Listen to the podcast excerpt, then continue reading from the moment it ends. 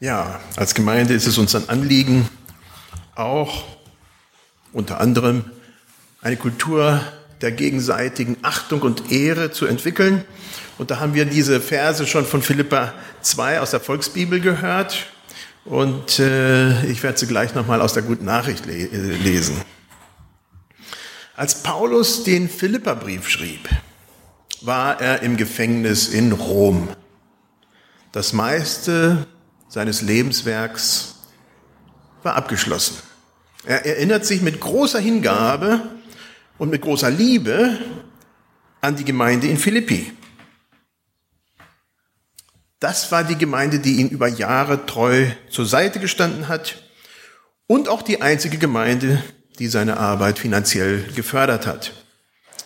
Somit dürfen wir die Worte von Paulus als Ermutigung, als Zusage eines geistlichen Vorbilds, er gegenüber seiner Gemeinde verstehen, die er gegründet hat.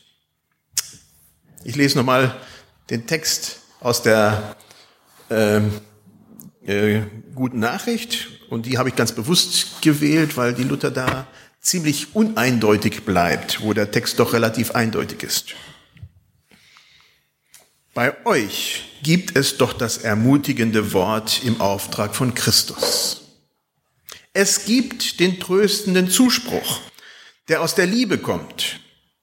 Es gibt Gemeinschaft durch den Heiligen Geist. Es gibt herzliches Erbarmen.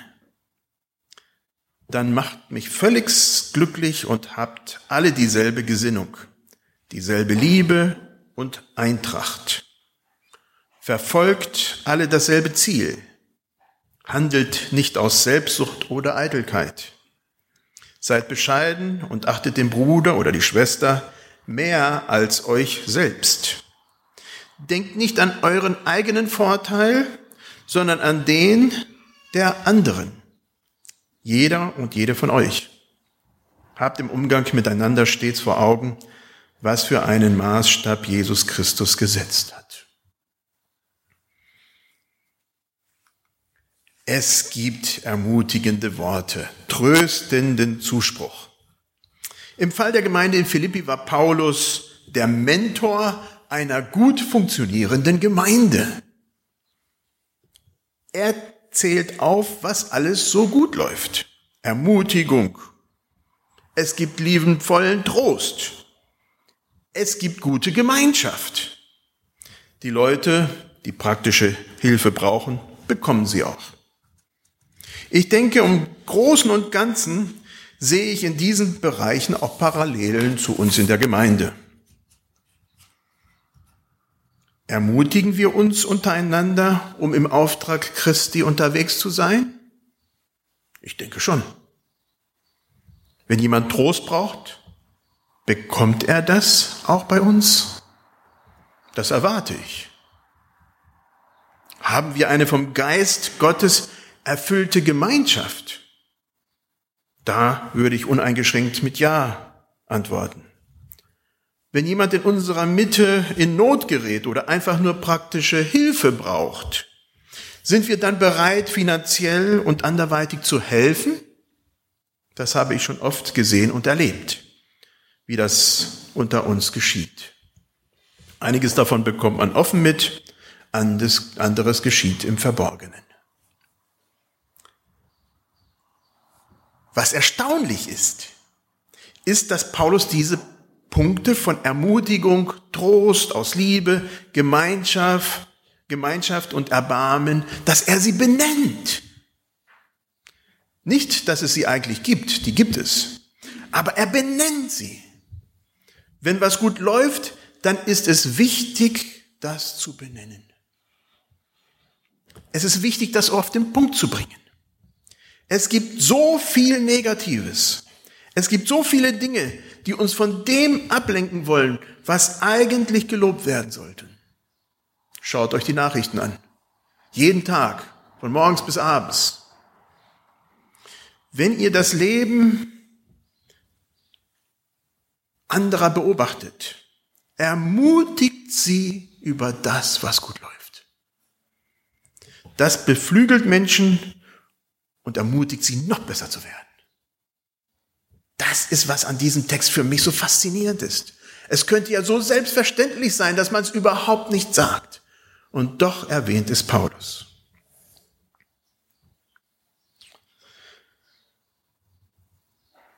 Bevor ich auf das Aber zu sprechen komme, will ich aber euch uneingeschränkt loben. Ich bin dankbar für all das, was ich an Christus Nachfolge in der Gemeinde hier erlebe. Hier ist.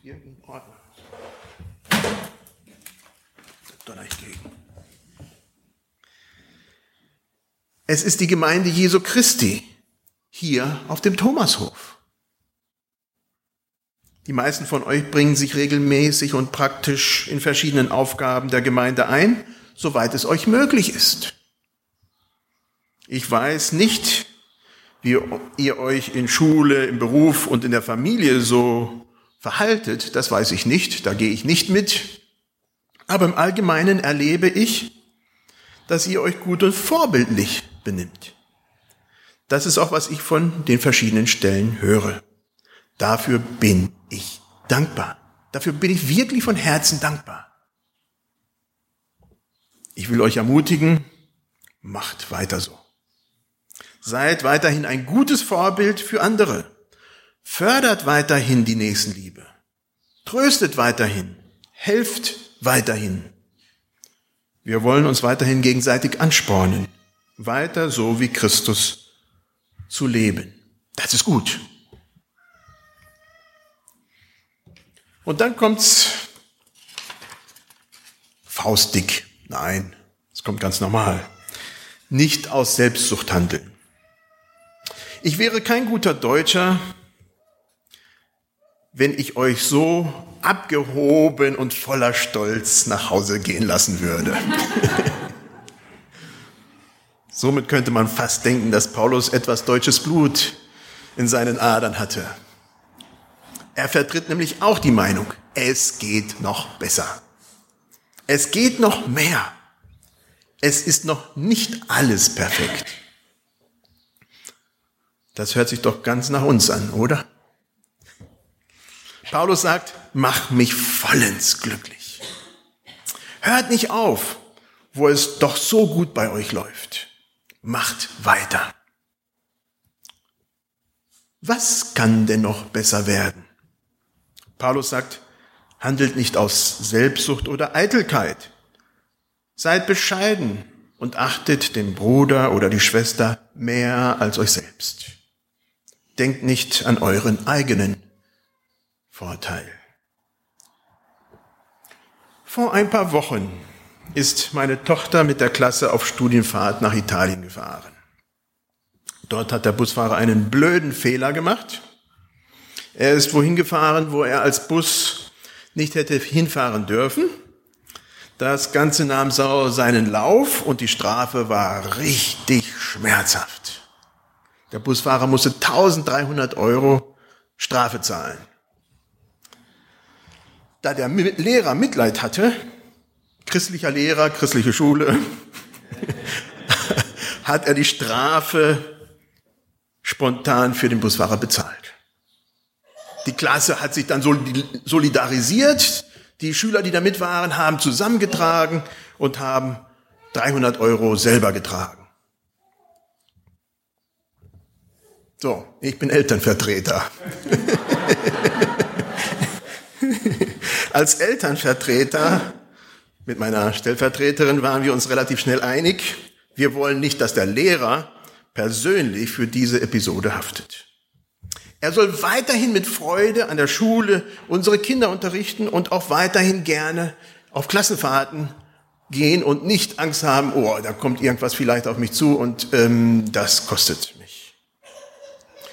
Somit ging eine Familie in unserer Schule oder in unserer Klasse in die Vorlage und hat 1000 Euro, die, die noch zu bezahlen oder die der Lehrer dann noch bezahlt hatte, den, dem Lehrer anonym zukommen lassen. Ich habe dann bei den Eltern nachgefragt, wer sich denn noch weiterhin bereitwillig, freiwillig, komplett freiwillig solidarisiert. Was meint ihr, war wohl die Reaktion?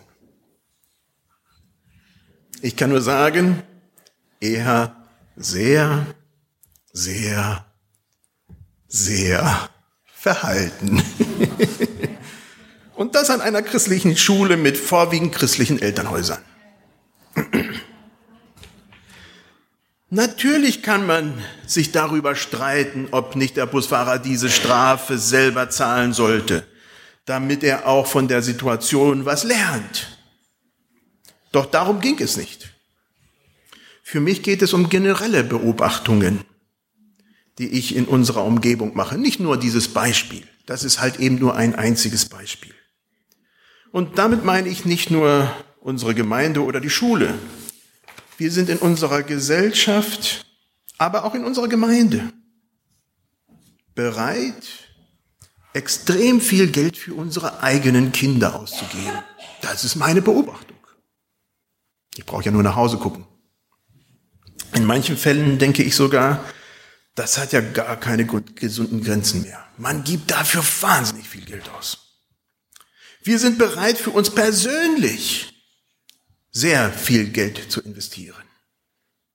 Mal mehr für gesundes und gutes Essen, mal mehr für die Gastronomie, mal für unsere Gesundheit, mal für tolle Hobbys, ein anderes Mal für einen tollen Fernseher oder Computer. In diesem Bereich, so benenne ich das einmal, leben wir in fröhlicher Grenzenlosigkeit. Das sage ich aus einer Perspektive von anderen Ländern, wo es ganz anders ist. Was bedeutet es also für uns? Was bedeutet es für dich? nicht selbstsüchtig zu handeln und an den Vorteil anderer zu denken. Mal können wir sicherlich finanziell anderen Menschen helfen und uns solidarisieren. Mal können wir unsere Zeit oder Kraft opfern, um anderen, die Hilfe brauchen, auch zu helfen. Mal ist die Not psychischer Natur und Leute brauchen einfach nur einen Mitmenschen, der sie hört. Versetzen wir uns mal in die Lage des Busfahrers. Er weiß, er hat die Strafe verdient. Er hat sie bekommen. Er weiß, keiner schuldet ihm überhaupt irgendwas dafür. Andere Gruppen hätten ihm keinen müden Cent gegeben. Fühlt er sich nicht dankbar? Fühlt er nicht, dass ihm was ganz Besonderes widerfahren ist? Doch bestimmt. Ist es nicht genau das, was Gott mit uns jeden Tag neu macht?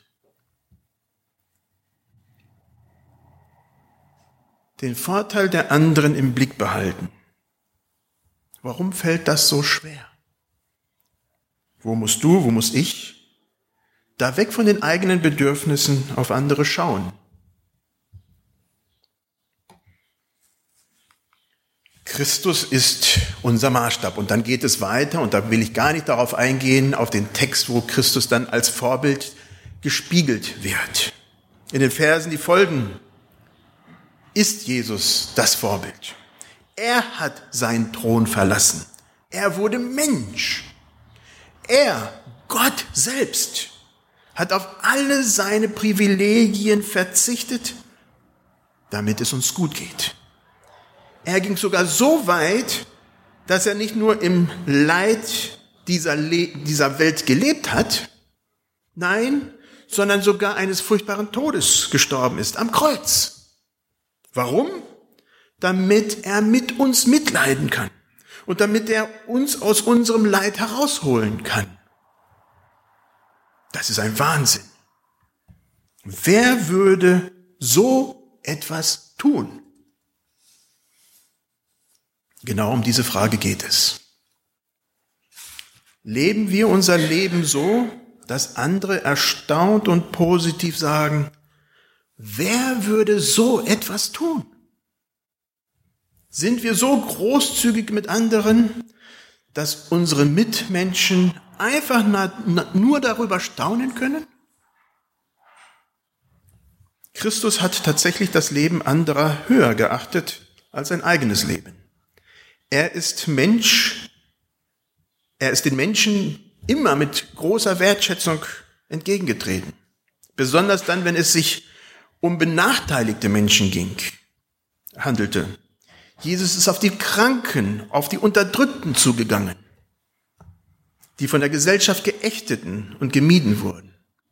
Jesus hat sich mit denen gestritten, die genau diese Prinzipien angegriffen haben und durch falsch verstandene Rechtsgläubigkeit Rechtschaffenheit ersetzt haben.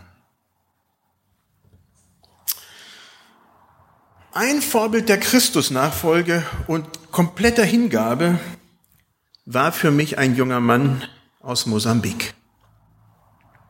Er war sehr begabt und hat trotzdem Theologie studiert, anstatt Karriere zu machen. In einem Land, wo Hunger herrscht, ist das was ganz anderes als bei uns. Dann hat er die Zuweisung zu einer Pastorenstelle akzeptiert, wo jeder andere, der bei klarem Verstand gewesen wäre, Nein gesagt hätte. Er war, es war eine armselige Stelle in den Slums von Kelimane, wo ich regelmäßig hinfuhr und dankbar war, wenn ich abends wieder wegfuhr. Mit vielen Ratten, die man durchaus am helllichten Tage überall kriechen sehen konnte, und noch mehr Moskitos. Die eine Tochter von ihnen hatte im ersten Lebensjahr 21 Mal Malaria. Die konnte gar nicht wirklich wachsen, die konnte sich nicht entwickeln, weil die so ständig von dieser Malaria krank war.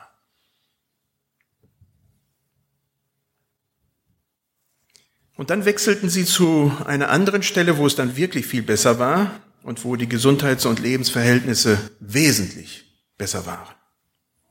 Und dann bekam dieser Mann eine sehr gute Arbeitsstelle als Lehrer an einem Bibelinstitut. Es ging ihm gut. Und dann bekam er die Anfrage, für die gesamte Kirchenleitung die Leitung zu übernehmen. 320 Gemeinden. Toller Job. Einziges Problem, unbezahlt. So wie alle anderen Pastoren in Mosambik oder besser gesagt in der Denomination, wo ich gearbeitet habe. Und er ist darauf eingegangen. Wer würde so etwas tun? Wer ist bereit, so zu leben? Wer ist bereit, so zu leiden? Nicht viele. Und doch bin ich davon überzeugt, dass es gerade solche Lebenszeugnisse sind, die Menschen für die Nachfolge an Jesus offen machen. Es sind nicht die tollen Worte, sondern die Bereitschaft, andere mit ihren Belangen vor den eigenen Interessen zu stellen. Kein leichtes Unterfangen. Da kann man zu Recht fragen, wer würde so etwas tun? Jesus hat es getan. Ich will noch mal kurz zusammenfassen. Bei uns läuft vieles gut. Ich sehe vielfach echten und gelebten Glauben. Ich könnte viele Beispiele dafür geben. Vieles davon läuft sehr bewusst so, dass andere es auch nicht mitbekommen. Wir wollen daran festhalten. Voll und ganz. Das ist sehr, sehr gut. Es geht aber noch mehr. Nicht aus Selbstsucht zu handeln beschränkt sich nicht auf einzelne Taten. Es ist ein Lebensstil. Da bleiben wir als Christen bis zum Lebensende Lernende. Wir hören da nicht auf, angereizt zu werden. Christus ist dafür unser Vorbild. Aber das Vorbild anderer Menschen, die Christus nachfolgen, das hilft uns auch. Das spornt uns an. Wer würde so etwas tun? Wenn wir durch unser Leben im positiven Sinne so eine Reaktion in unserer Umwelt provozieren. dann haben wir so richtig viel gut gemacht. Möge Gott uns darin segnen. Wie möglich ist, der steht noch auf zum Gebet. Lieber Vater, wir danken dir dafür, dass du uns ein Vorbild gegeben hast, dass du geruht hast zur richtigen Zeit und doch die Augen immer wieder auch auf die Menschen um dich herum hattest. Und dass du uns beides gibst. Die Ruhe zur rechten Zeit, aber auch das Anstacheln zur rechten Zeit. Herr, ich danke dir für die vielen Menschen, die so ein Vorbild sind, auch für uns, wo wir hinschauen können und die uns ermutigen, dran zu bleiben, weiterzudenken, wo wir auch Vorbilder für andere sein können. Herr, ich danke dir dafür, dass du uns da auch nicht lässt, sondern uns weiter wachsen lässt. Amen. Wie wir gehört haben, wir haben jetzt ein Instrumentalstück von Christine.